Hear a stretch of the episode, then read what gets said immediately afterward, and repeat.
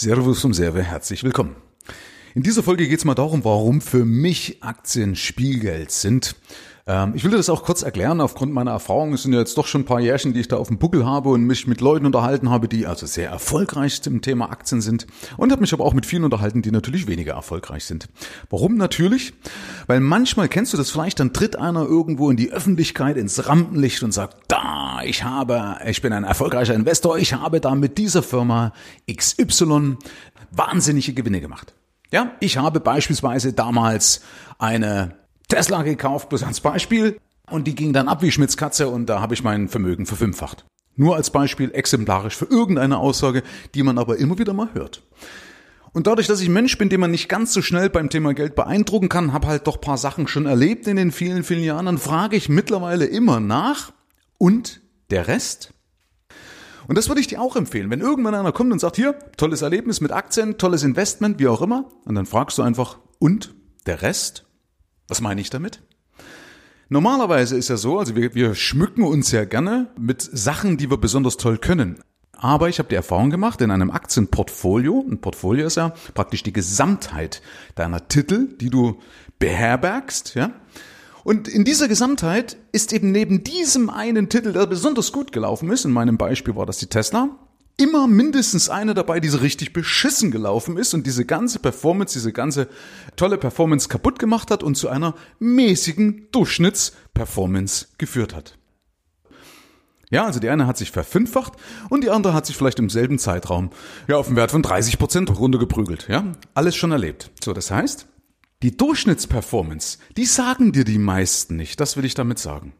Und wenn man sich jetzt mit Aktien beschäftigen möchte, dann brauche ich ja entweder ein richtig gutes Gespür, Know-how oder Zeit, zumindest brauche ich in der Gesamtheit doch viel Erfahrung äh, und die Erfahrung muss ich ja auch erstmal sammeln, ja, die muss ich ja selber auch erstmal erleben. Erfahrung kommt ja nicht einfach bloß äh, aus Buchwissen, sondern Erfahrung habe ich halt leider erfahren und da gehören ja auch viele Erlebnisse dazu, die ich vielleicht hätte lieber meiden wollen an der Börse, okay?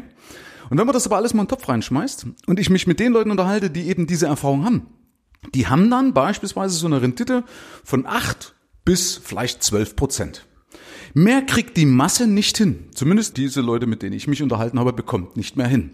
Jetzt kann man sagen, na ja, 12 Prozent wäre ja schon gut, sind übrigens auch die wenigsten.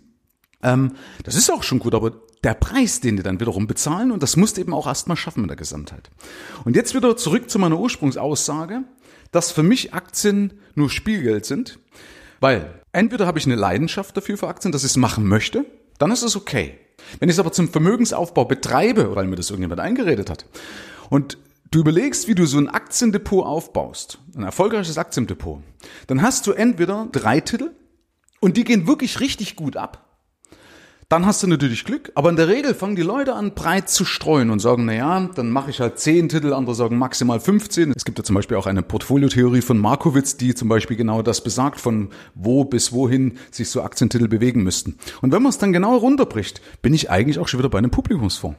Oder meinetwegen bei einem ETF, aber habe ich ja schon mal meinen Senf dazugegeben. Aber dann stelle ich doch bereits schon wieder einen Fonds da und kann doch gleich einen Fonds nehmen. Warum soll ich mir die Arbeit machen? Ja, warum soll ich mich hinsetzen, soll Titel für Titel für Titel auswählen, beobachten, handeln, also reagieren, wenn irgendwas passiert, die ersetzen, sich davon trennen, das psychologisch auch alles noch hinzukriegen. Ah, jetzt habe ich 10.000 Euro und jetzt hat die auf 8.000 korrigiert oder vielleicht 100.000 auf 80.000 korrigiert, trenne ich mich davon und ja, du musst dich aber davon trennen und trotzdem fällt dir die Entscheidung schwer, weil du dann realisierst, dass du 20.000 Minus gemacht hast. Und wenn man das alles in den Topf reinschmeißt, dann ist es eben für die meisten nicht geeignet, wenn man das eben zu Ende denkt. Ich habe ja auch mal eine Folge drüber gemacht, denk nicht in Prozenten, sondern denk in Geld. Wenn du beispielsweise 100.000 hast und du hast 10% Verlust, 10% klingt vielleicht nicht so schlimm, aber wie 10.000 Euro. Ja, wenn du 100.000 Euro, 10%, 10.000 Euro. Bei dem vernünftigen Crash, wenn du das nicht vernünftig absicherst, also mit sogenannten Derivaten, ja, hast du beim letzten Crash 60% locker gemacht. Ja, sind 60.000 Euro weg. Das musst du erstmal geistig verarbeiten, ja. Die Psychologen sagen ja, dieses Zentrum, das ist dort, wo auch das Schmerzzentrum für Geldverlust, wie beim Zahnarzt, ja, diese Zahnschmerzen. Dort ist auch dieses Zentrum, irgendwie habe ich das mal gehört. Aber ist, glaube ich, ein schönes Äquivalent, wenn man sich das vergleicht, wie welche furchtbaren Schmerzen das sind, wenn du zuschaust, wie dein Geld weg ist. Also deswegen, ich finde, dass der Vermögensaufbau solide sein sollte und eben zum Beispiel nicht an solchen Glückskeksen hängen sollte, wie beispielsweise Aktien. Wie gesagt, es ist eine tolle Anlage für den, der es kann, aber es können eben die wenigsten. Und deswegen soll der Vermögensaufbau lieber solide sein, beispielsweise meinetwegen über ganz normale Aktienfonds ohne Garantien, ohne allen Schnickschnack, ja, die sich aber bewährt haben. Aber ich will hier bewusst keine Empfehlung aussprechen, sondern immer nur mal zum Nachdenken anregen, dass man gewisse Aussagen, die man draußen am Markt hört, sagt, hey, du musst in Aktien investieren, zumindest mal hinterfragt und für sich zu Ende denkt und sagt, bin ich wirklich der, der entweder Buy and Hold macht, also sich einmal Gedanken macht und dann zuschaut, ob es hoch oder runter geht? Ich kann nur sagen, ich habe auch Aktien. Ich liebe das auch, mit Aktien zu arbeiten, weil ich natürlich auch mitreden möchte. Für alle Leute, die eben sagen, ha, ich will aber unbedingt doch in Aktien irgendwas machen, teste das erstmal mit einem Musterdepot an. Gibt es genug Banken, die bieten kostenlose Musterdepots an. Teste mal an und versuch dich aber trotzdem jedes Mal in eine Situation reinzuversetzen, wenn es wirklich dein echtes Geld wäre. Ja, also wenn du da auf den Knopf drückst und sagst, pah, kaufe ich jetzt für 10.000. Es ist wirklich jetzt, das sind jetzt die 10.000, die da rumliegen.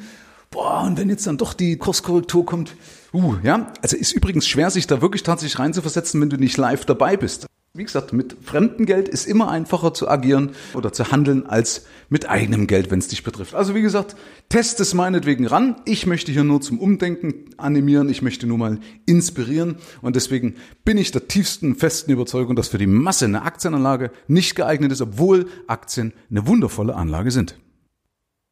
Ich bin mir bewusst, dass diese Folge heute wahrscheinlich kontrovers aufgenommen werden wird. Und deswegen will ich auch nochmal sagen, warum mir diese Folge am Herzen liegt. Weil ich einfach spüre, dass so viele verunsichert sind und nicht wissen, wie sie ihr schwer verdientes Geld anlegen und ja auch bewahren können geht ja nicht immer nur darum, dass sie erst anlegen und für sich arbeiten, eine gute Rendite erzielen, sondern es geht ja auch darum, die Verluste zu begrenzen, weil das wirft dich ja unter Umständen um Jahre zurück und du musst es ja irgendwie da reinarbeiten. Also zumindest muss das mit einkalkuliert werden. Und das Problem ist eben, dass so viele mitreden. Ja, dabei sind es zum Beispiel Leute, die mitreden, beispielsweise Finanzblogger, die werben mit ihrer Erfahrung, ja, Erfahrung in Anführungsstrichen, in Aktiendepots, die aber nie einen Kurseinbruch erlebt haben und die aber also auch nie einen Kurseinbruch haben standhalten müssen. Also ganz ehrlich, selbst mein Hund hätte seit dem Crash 2008 Geld an der Börse verdienen können. Warum? Weil es eigentlich fast nur eine Richtung nach oben gab. Okay? Oder, dass viele Aktientipps von Leuten kommen, die gerade einmal ein paar Euro in Aktien investiert haben. Ja, also es gibt Leute, schon mal, die sagen, ich habe 80 Prozent Gewinn gemacht, haben aber vielleicht gerade mal nur 100 Euro investiert. Das heißt, deren 80 Prozent Gewinn entspricht vielleicht gerade mal im Wert einer Zugfahrt von Köln nach Bonn. Aber Achtung, nur zweiter Klasse. Ja, sieh mir ein bisschen den Sarkasmus nach, aber schau mal, wie viele Leute sich wirklich aufblustern und wichtig machen und eigentlich gar nicht die Erfahrung haben, okay? Also wem es Spaß macht und wer Lust dazu hat, in Aktien zu investieren, ist vollkommen okay, eine ganz tolle Geschichte. Aber es geht eben auch einfacher. Das zeigt zum Beispiel mein System und ich habe nun mal langfristige Erfahrung. Also zum einen in der Psyche, also was passt beispielsweise zu dir und eben auch an der Börse, weil ich einfach drei Crashs mitgemacht habe und dadurch meine Kunden da durchlotsen musste und auch miterlebt habe, wie Menschen in solchen Situationen reagieren und habe eben auch viel daraus gelernt. Also, teile die Folge gerne mit deinen Freunden, die sich auch oft die Frage stellen, wie sie ihr schwer verdientes Kapital sinnvoll anlegen können. Herzlichen Dank fürs Rein und Hinhören. Ab hier liegt's an dir. Bis zum nächsten Gig. Dein Michael Serve. Mehr Informationen findest du im Internet unter mehrvomgeld.de.